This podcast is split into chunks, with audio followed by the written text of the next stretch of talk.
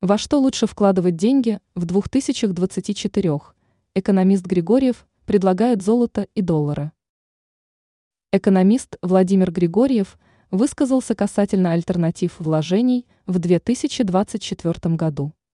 Он считает, что можно покупать золото и американские доллары. Это мнение финансового эксперта. Издание lenta.ru опубликовало подробности разговора с Григорьевым – который является кандидатом экономических наук. Он считает, что доллар все равно является надежным вложением, несмотря на ситуацию на глобальном финансовом рынке.